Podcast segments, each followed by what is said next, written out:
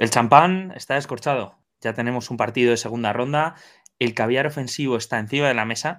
Se han soltado los perros de presa para las grandes defensas y las estrellas comienzan a brillar. Los playoffs avanzan. La primavera ha llegado y estamos en la mejor época del año. Somos Marcos y Valle. Bienvenidos a Desde Luego.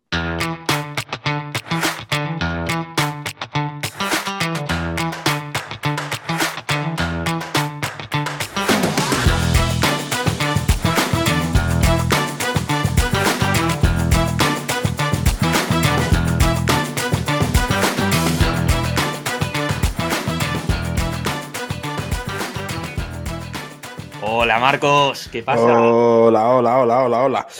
Madre Bienvenidos, sí señor. Una semanita, bueno, una semanita más, no, ya estamos a un mayor ritmo de, subidas porque está a un mayor ritmo la liga. Estamos ahora mismo entrando ya en la segunda, en la segunda ronda. Eh, le queda únicamente una serie, una serie por resolver. Probablemente la mejor serie de lo que hemos visto en primera ronda. Pero si te parece, hacemos primero un, un pequeño recap de cómo ha quedado esta primera ronda y qué enfrentamientos tenemos para la fantástica segunda ronda de playoffs. Sí, porque se ha puesto interesante. ¿eh? Al final es muy, muy complicado llevar al día todas las series, todos los partidos, eh, todas las barbaridades que se están haciendo estos playoffs. Y si te parece, eh, comenzamos por, por, los actuales finalistas, ¿no? Boston Celtics, que se le ha atragantado Atlanta en una serie a seis partidos, en la que ha salido victorioso y quizás eh, teniendo que sudar más de lo que esperaban. Mm, por otro lado, espera Filadelfia, que eh, no han tenido que sudar mucho, ganaron a, Brooklyn en cuatro partidos y llevan unos días de descanso que eh, la rodilla de Embiid habrá agradecido. Veremos, veremos qué tal esa rodilla y si llega para, para el primer partido. Comentaremos más adelante, sí. Luego, sorprendentemente, New York se ha colado en cinco por encima de Cleveland.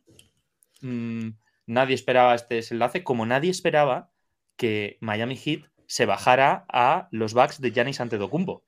De ahí que, en honor a, don, don, Nano vaya a encender una, velita por esos Milwaukee Bucks.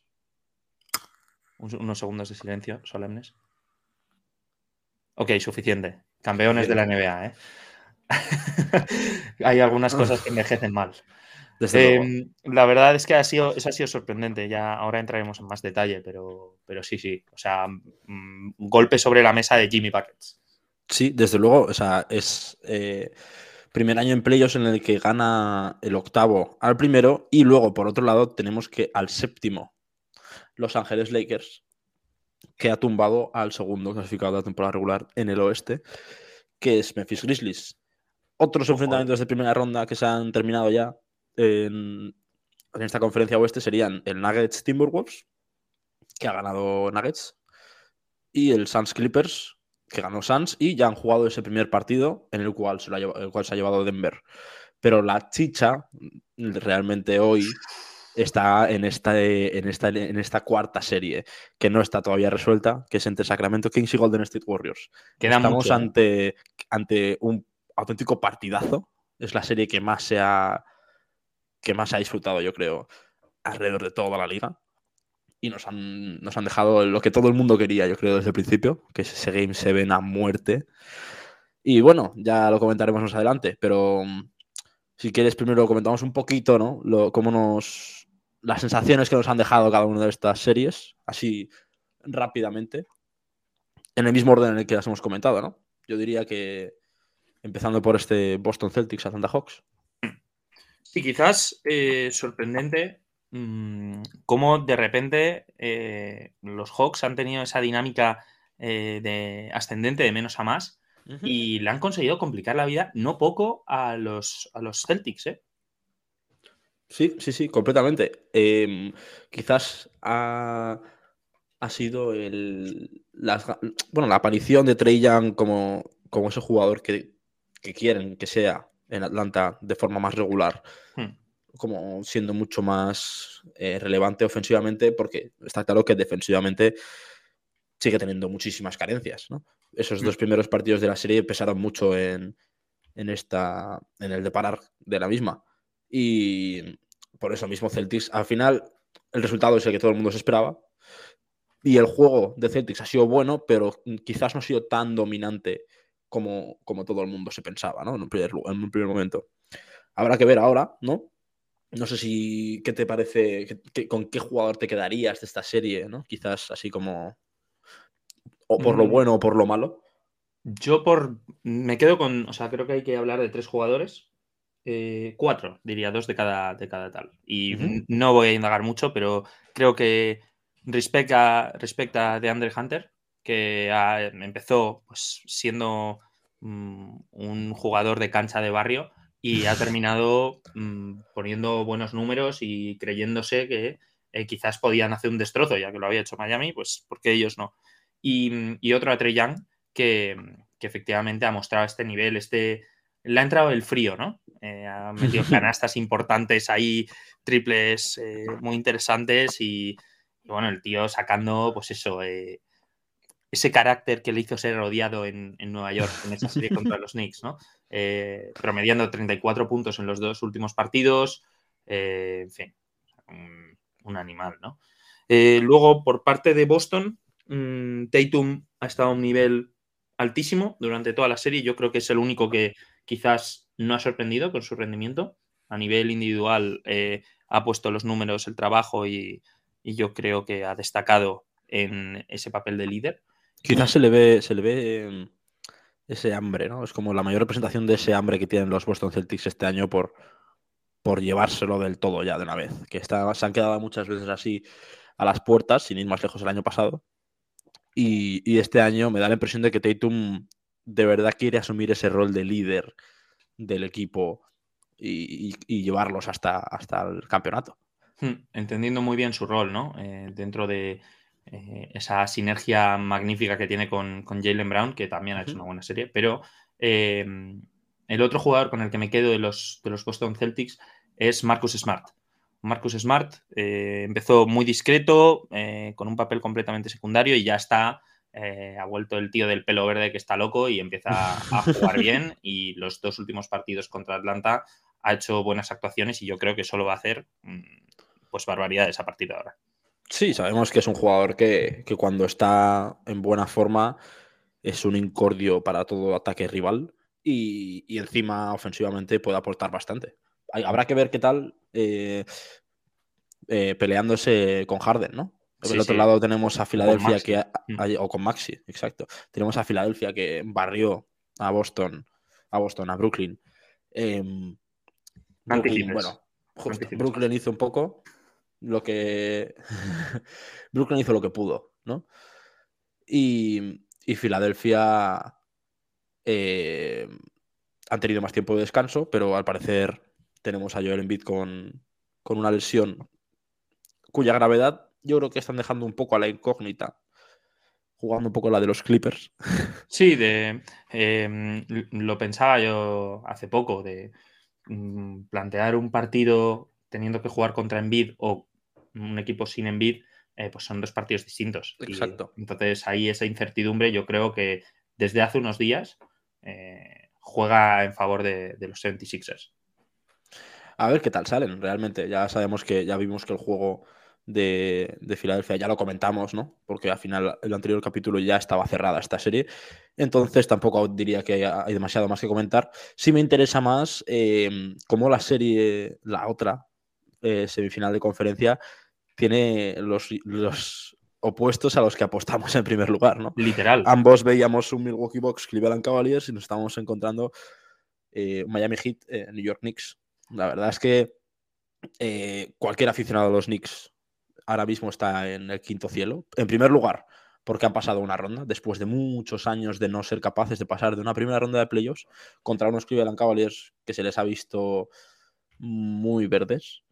Em, y de repente en semifinales se encuentran contra Miami Heat, que a priori no eran. Yo soy, yo soy soy fan de los Knicks y prefiero que me tocar, prefiero jugar una serie con, contra Miami que una contra Milwaukee, sinceramente. Bueno, pero no sé si, mm, o sea, en condiciones normales y sobre el papel, efectivamente, igual prefieres encontrarte con Miami, pero de repente llegas al primer partido y te encuentras a Michael Jordan, que es Jimmy Butler, eh, que ha promediado 37,6 puntos por partido.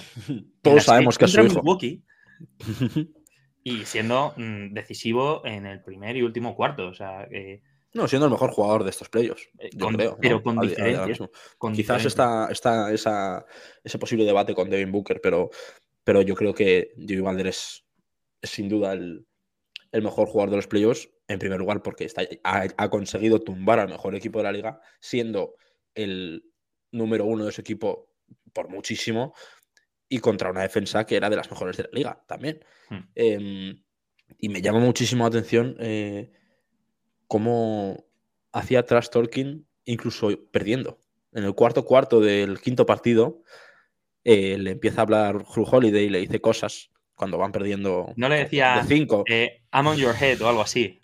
Claro, le decía algo así Drew Holiday de respuesta. Yo iba a leer a lo que le decía Holiday diciendo en plan eh, no me vengas con tonterías de trash talk que, que llevo treinta y tantos puntos, a pesar de que vaya perdiendo y al final encima se lleva el partido. O sea, ha demostrado una personalidad de ganador y de, y de que puede llevar a este equipo donde quiera, que tiene a todo el mundo encantado, la verdad.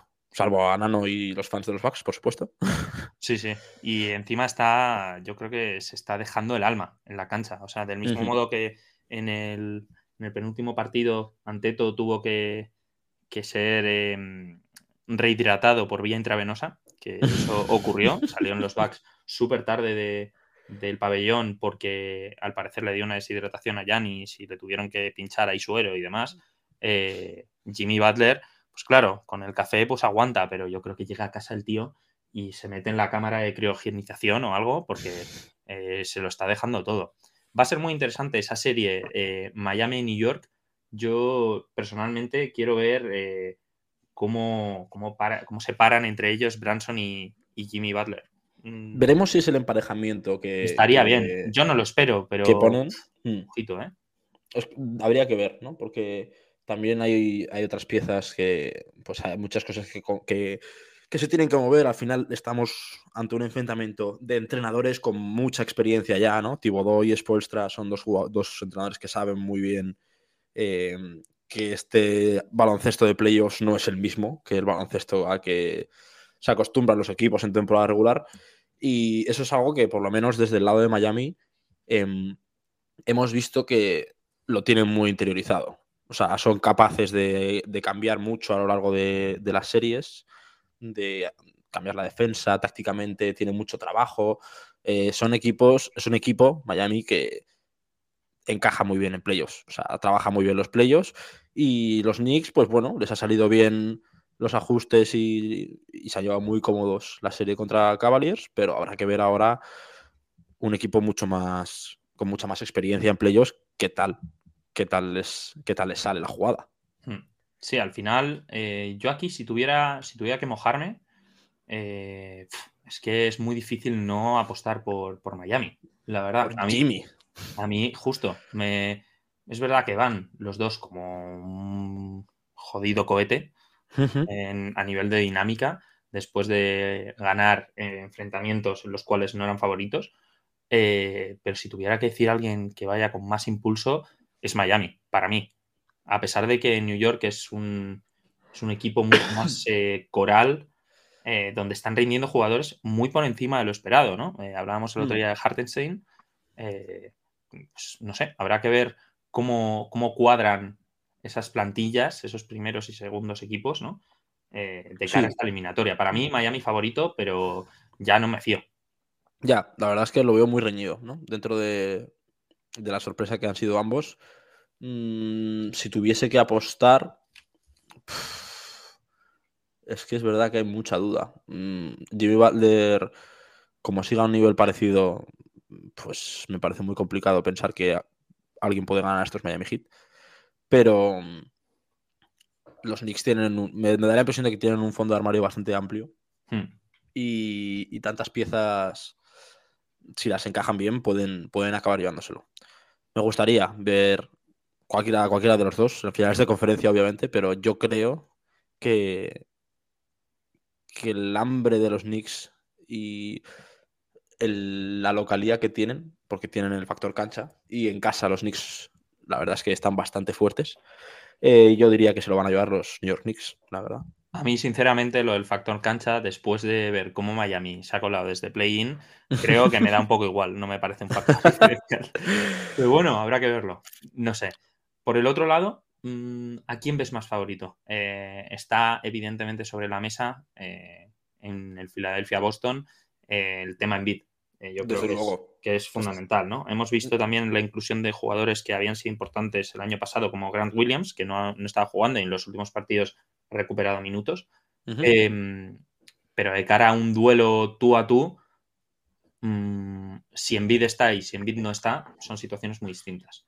Ah, por supuesto. Si no, si no tenemos a Joel Embiid en esta eliminatoria, o, por lo menos si no le tenemos a un 50-60% de mínimo, o sea, me parece que no hay color que esta, que esta serie se va rápidamente para Boston, porque quizás este es uno de los años en los que Envid ha sido más determinante para su equipo. A pesar de que el equipo es muy bueno, Harden está rindiendo a un buen nivel, la carga ofensiva de tiros y de, pues eso, de puntaje mm, tiende a, ser muy, muy, muy grande para Joel Embiid. Si no está Embiid, es verdad que hay jugadores con capacidad de anotar, pero me parece que es mucho más fácil ajustar la defensa, que eso es lo que se le da bien a Boston, hmm. si no está semejante bestia. Entonces, si está Embiid, mmm, lo veo muy reñido. La verdad, lo veo más reñido de lo que la gente se piensa.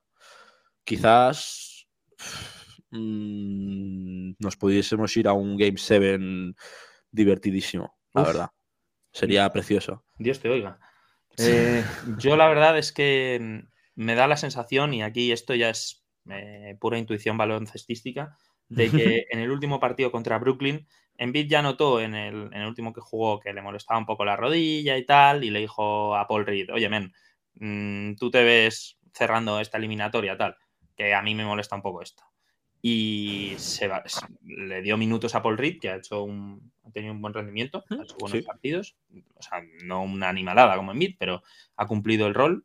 Y, yo creo que va a estar para el primer partido y para toda la serie y que, no ha sido tan grave como, como, parecía. Yo creo que están jugando un poco con, la estrategia de Boston que eh, quizás eh, a nivel planteamiento de, de eliminatoria van más atropellados por, esas complicaciones que han sufrido con Atlanta, ¿no? Hmm.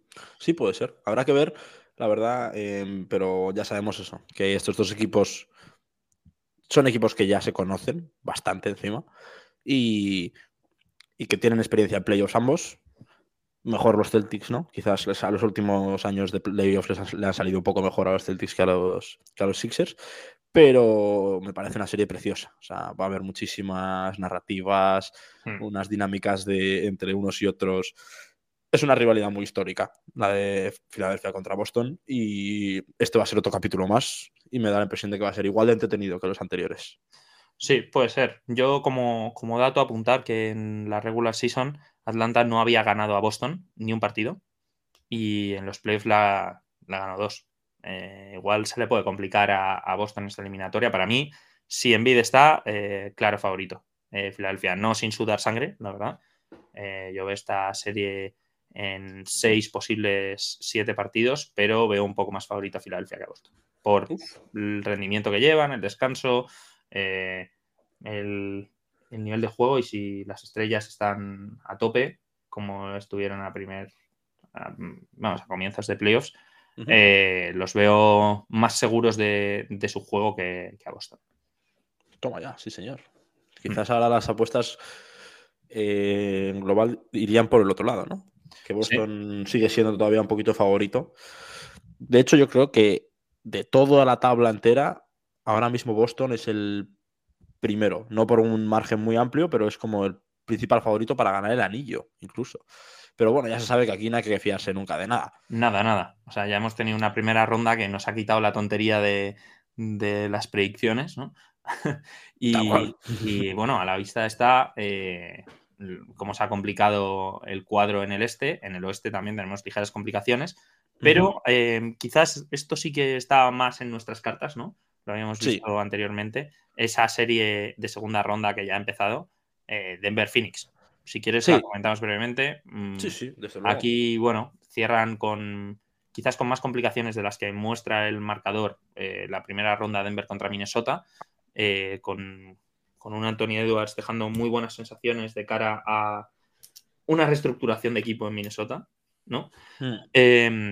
Pero bueno, pasan con solvencia. Quizás Phoenix eh, le pasa un poco lo mismo. Ha sido una serie que, numéricamente no refleja lo que han tenido que, dar eh, los Sí, la impresión, la impresión que han dado, ¿no? Hmm. Eso es. Muchos minutos de las estrellas, eh, partidos muy disputados, que no han sido como la serie de Filadelfia contra Brooklyn. Em, llegan estos equipos ya enchufados a nivel de rodaje. Mm, han tenido que, competir y, bueno, ayer nos dejan un partido increíble. El mm. partido de ayer es, muy bueno y me parece que obviamente juega un, factor, aunque no sea muy diferencial, pero juega es un factor para la victoria de Denver el hecho de que jueguen en casa y va a ser así, o sea, tienen el factor cancha para la serie y eso es algo que yo creo que ya hay que empezar a tener en cuenta porque... Mm a medida que pasan las, series, pues cada vez es más determinante y los, todos los aficionados del pabellón también lo saben. Em, y quizás de este primer partido yo me quedaría no tanto con el potencial ofensivo, porque hemos visto de parte de, ambas, de ambos equipos una capacidad ofensiva muy, muy bestia, sino de la falta de capacidad defensiva. Me da la impresión de que las defensas en esta serie mm, brillan por su ausencia. Tenemos jugadores, obviamente, que quizás pueden ponerse un poco las pilas, ¿no? Hablando de un Torrey Craig en Phoenix, tenemos un Aaron Gordon que si se activa un poquito más en defensa puede ser importante, un, Bruce Brown en, Denver también, pues ese tipo de jugadores, pero como equipos, no son equipos que me den la impresión que estén trabajados muy bien defensivamente. Entonces, lo que se ha visto en este primer partido es que un pequeño trabajo de Denver ha conseguido darles la victoria, incluso con una cierta holgura, permitiéndose algunos minutos de descanso al final, al final del partido. Eh, mm. Phoenix ha abogado por no defender nada. O sea, el, partido es verdad que es un partido muy bueno de los jugadores de Denver, tienen un acierto, bastante acierto, pero es que te, puedes esperar esto de ellos durante toda la serie. Entonces, mm. hay que bajar un poco más el culo. Chris Paul no, no defiende, porque ya no le da el físico, de hecho ya cada vez se le ve que juega menos minutos que otros años, interviene, interviene menos, tira menos. Es un jugador en el que ya no se pueden en el que no se pueden echar tantas responsabilidades y, está Murray haciendo lo que quiere. Está Murray es un superhéroe. Este, en el partido de ayer eh, creo que se marca 34 puntos. Correcto. Eh, y y es increíble. O sea, decía la rueda de prensa después del partido, cuando le preguntaban, ¿ha vuelto el Murray de la burbuja? ¿O qué, este nivel? ¿Qué, bien va? Decía, yo ya no sé qué tengo que hacer.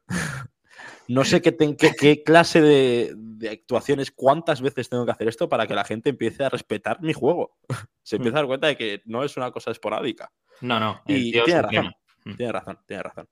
Sí, sí, la verdad es que em, quizás el partido de ayer, efectivamente, a nivel de defensas, no es, no es brillante, ¿no? Eh, sí que hay varios tapones de Kevin Durant. Mm, eso es verdad. Que, ojito, se hace tres tapones ahí muy interesantes y, al final, claro, puedes hablar de que hay malas actuaciones defensivas, pero cuando tienes que defender a Jokic, eh, pues te pones en medio y rezas a ver si, mm. a ver si tal. O sea, al final es un tío que así, con la tontería, ayer se hace 19 rebotes. O sea, llevaba 14 al principio del tercer cuarto. Que, sí, sí, salvaje. no sé, a mí el partido de ayer me deja buenas sensaciones a nivel de serie, pero es la primera vez mm, que me creo eso que comentabas tú de que no veo esa, autoridad de Phoenix. Sí que en la serie contra los Clippers digo, bueno, a ver, estos tíos, los Clippers son muy peleones, em, pero estos tíos, mm, los Suns no van, no están poniendo toda la carne en el asador. Y en esta serie que quizás ya tenían que mostrar esa marcha más, ¿no? Meter, meter quinta y meter un poco más de caña, hemos visto algo parecido, ¿no? Y donde no me ha dado esa sensación de ver lo mismo que en primera ronda ha sido en Denver. Eh. Creo que Denver es el primer equipo que me da sensación de solidez. Mm, eh, evidentemente han jugado un partido.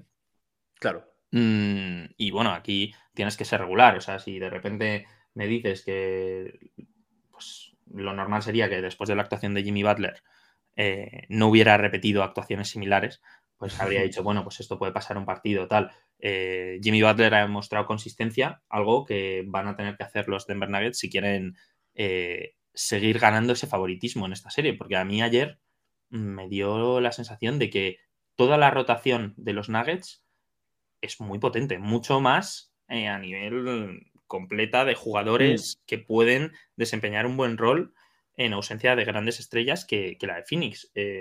hubo muchos minutos sin Jokic Exacto, que la plantilla respondió queda ese reflejo, ¿no? Quizás lo que, lo que hemos estado comentando durante la temporada, que Jokic no ha centrado tanto su capacidad ofensiva en, el, en anotar, como sí había estado haciendo otras temporadas, sino se ha orientado un poco más a que el equipo entero crezca ofensivamente. Y ahora mismo, pues han llegado jugadores, los, el resto de jugadores, póngase Murray principalmente. Murray ya es un jugador que ya sabíamos que iba así, pero Michael Porter Jr. tiene una, se le ve más enchufado ofensivamente que, en otros en otros playoffs. Aaron Gordon, otro jugador que también sabe un poco eh, de qué va la de qué va la vaina y se jugó un partidazo ayer increíble, el tío defendiendo a Kevin Durant y atacando y metiendo muchos puntos. Eh, y haciendo muchos años de fuera también. 9 de 13 en tiros, ¿eh? Exacto, una barbaridad. Es difícil verle fallar, sí, sí. Pero es que hasta Cadwell Pope también, jugando buenos minutos. Eh, todos los jugadores de Denver me da la impresión de que Em,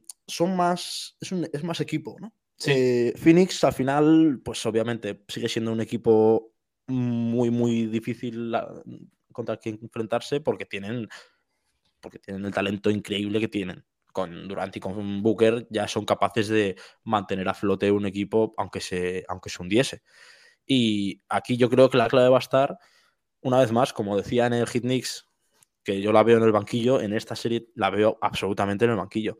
O sea, la capacidad táctica que haya para ajustar defensas y ataques eh, me, parece clave. Hmm. Y eso va a ser una, una verdadera prueba de fuego para Monty Williams. Y con un equipo que quizás no está tan trabajado, porque al final, como decimos, como ya hemos dicho más de una vez, Kevin Durant no ha jugado tantos partidos. Em, contra unos Denver Nuggets de Mike Malone que llevan bastante tiempo teniendo bastante claro eh, cómo tienen que jugar. Hmm. Y además, a mí mm, me da la sensación de que hay como dos líneas muy grandes a nivel de profundidad de plantilla. Eh, la primera línea, Jamal Murray, Jokic y Michael Porter Jr., que ayer juega un partidazo. Michael Porter Jr. tiene momentos muy buenos ayer en el partido y, joder, después de tres operaciones de espalda, pues, tío, no te esperas eh, este nivel, pero es que está recuperando esas expectativas de, bueno, prospect eh, top 5 de su draft, ¿no? y, luego está la segunda línea, que es que son típicos tíos que te encuentras en la calle y te cambias de acera. O sea, Aaron Gordon, eh, Cadwell Pope y Bruce Brown, para mí, madre mía, qué pereza tener, o sea, ser Chris Paul y decir, joder, ya está aquí el pesado de Aaron Gordon. Voy a hacer un cambio. De repente te toca Cadwell Pope. Joder, otra pereza. De repente haces otro cambio, Bruce Brown, y dices, joder, no puedo tener un partido tranquilo, tío. O sea, no sé, a, mí me parece que va a estar ahí y mm, después de este primer partido mm, y teniendo en cuenta que los Nuggets no han sacado su arma ofensiva principal de Andre Jordan, eh, los veo ligeramente favoritos. Sí, sí, quizás tienen como esa sangre que no se les había visto en otras postemporadas. A mí me da la impresión de que este año sí que, sí que está un poco más ahí, más latente. Esa, esas ganas de verdad de creérselo y de, poder llevárselo, como que lo veo más. Quizás sí, porque todavía siguen vivos, pero los veo como con más hambre. A ver qué tal, la verdad. Yo personalmente, mi apuesta eh, se decanta por Denver, la verdad. Porque me da la impresión de que Phoenix. ayer, de hecho, juegan 40 minutos, casi 38 y 40 minutos Booker y Durant. Porque los últimos minutos no los juegan porque el mm. partido ya, está, ya se había ido para Denver, pero si no, volvíamos a estar ante, otra, ante otras minutadas importantes. Y, ya vimos que esto ocurrió el año pasado con, Brooklyn, que Kevin Durant llegó muerto. Llegó dando un nivel muy alto, pero en la prórroga aquella contra Milwaukee fue básicamente que no tenía piernas, no le daba la vida ya para jugar y falló todo. Y, y me da la impresión de que el, camino de Phoenix está siendo un poco ese. Hmm. Habrá que ver, habrá que ver si me equivoco o no. Si miramos un poco más adelante en el camino, se pueden encontrar con, tres equipos eh, que no se lo van a poner nada fácil. Eh, para empezar, los Lakers derrotan a los Grizzlies en un partido en el que eh, ganan por 40 puntos. Un palizón, pero tremendo. Pero que mm, Dylan Brooks creo que salió del vestuario antes de que entrara la prensa post partido. O sea. No, pero es que tenía cita. Tenía una cita con, con la profesora de chino, Dylan Brooks. Sí, sí, porque claro, es, un tío muy interesado en, aprender nuevas lenguas, sí, se le ve con unas ganas de, aprender. Un tío muy pedagógico, Dylan. Sí, no, quiere internacionalizarse un poco. La verdad es que le ha venido muy bien, porque primero, no sé, tuvo esas declaraciones de soy el villano. Cuando ya le expulsaron dijo, no, soy yo el villano, a mí me, tratan mal. Y luego ves durante toda su temporada y obviamente ha hecho el papel de villano. Eres tonto. Y se la ha llevado en la cara. Y algo que me parece que le, deja muy retratado ha sido la propia forma de responder ante esta derrota de su compañero Yamorant. Mm. Cuando le preguntaban en rueda de prensa, después del partido, le preguntaban, ¿qué pasa con tus comentarios de I'm fine in the West? dice, sí, lo dije, lo dije y, y ahora me toca asumirlo, es lo que hay. Y eso, eso es lo que me ha dado una esperanza en la humildad de Jamorant y en su forma de ser, el hecho de también ser capaz de admitir los errores y que no tiene eh, para nada Dylan Brooks. Y Dylan Brooks es un paquete en comparación con el nivel que tiene Jamorant. Y es así. Y tiene que firmar un contrato nuevo este verano. Yo mm, creo que. Se la ha pintado muy mal a Dylan Brooks el verano de repente. Hmm. No, y además ya buscaron un cambio en, en invierno que no consiguieron mejorar, pero sí que ya le están buscando salidas a Dylan y parece que no tienen ninguna intención de que siga el año que viene Dylan Brooks en, Memphis. Pero bueno, hablando, hablando de, los que ganaron, ¿no? Sí. De los eh, Lakers. Eh, mira, les meten. Eh, yo creo que la clave en este partido está en la gran actuación de, Angelo Russell y Anthony Davis. Increíbles ambos. Y les meten un parcial en el tercer. Bueno, un parcial. Les meten un tercer cuarto, 41-25. Les ganan el tercer cuarto. Que es que ahí de repente empiezan a jugar todos y, joder, es que los Grizzlies no tenían ninguna opción. En ningún momento se les vio que podían dar el nivel. Eh, a pesar de, los eh, ataques esporádicos de Yamorant, en ningún momento se vio que fueran a, por el partido, que intentaran forzar un séptimo, nada, nada. No, cero. A mí me dio la impresión ya de que eh, después de ese tercer cuarto, el cuarto cuarto entero podrían haberlo jugado con suplentes como que ya en el tercer cuarto decía, pues, es que es como que ya podría pitar el final, porque no va a cambiar el resultado. Y aún así sacaron a las estrellas, ¿no? Sacaron a Kenneth Lofton Jr. y... Claro, claro. no, pero eh, de Lakers, así que me parece clave comentarlo, es el... como el... ¿Cómo decirlo? El camino que están siguiendo, ¿no? Hasta mm. ahora. Es un equipo que desde el día de traspasos tienen el mejor récord de la liga, o sea, hay que decirlo. Mm. Y esta serie contra Memphis la ganan principalmente por el esfuerzo defensivo. Al final, si Anthony Davis está en forma, que parece que lo está, la verdad, eh, la defensa de Lakers es una barbaridad, porque todos se involucran mucho y la intimidación que supone tener a Davis en la pintura es increíble. O sea, no entraba nadie cómodo en ningún momento. Cero, nada. Y el tío se ha inflado a, a blocks, se ha inflado a tapones, se ha puesto de todos los colores. Le pone uno a, a Jamorant eh, desde detrás, le coge la pelota tal cual y dice: ¿Dónde vas tú? Tú no, tú aquí no vas a, no vas a notar.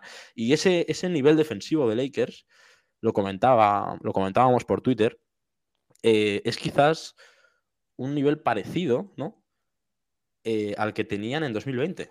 Hmm. Como eh, es un equipo que se fundaba absolutamente en la defensa y de ahí enchufaba al resto de jugadores y todos se metían un poco en esa dinámica. Y esa dinámica defensiva tan potente me parece que puede llevar a los Lakers bastante lejos en estos playoffs. Veremos hmm. a ver contra quién se enfrentan. No, ahora comentaremos esto. Pero eh, a mí me parece que estos Lakers son un, asunto bastante serio. Sí, un, favorito tapado, mm, curioso, ¿no? Yo aquí quiero, quiero mencionar que este paralelismo con el equipo campeón de Frank Vogel, perdón, em, ya, ya, lo comentamos y sí que es verdad que esta dinámica de LeBron y Anthony Davis rodeado de un equipo más, más completo eh, con menos desigualdades entre jugadores, más, más sólidos quizás, eh, parece que sí que les funcionó en su momento y les está volviendo a funcionar. Ojito a estos, Lakers porque eh, van como un tiro. Y, joder, ahora su rival tiene unos días de descanso y cualquiera de los equipos que se postulan como, como su rival en segunda ronda van a tener que sudar sangre.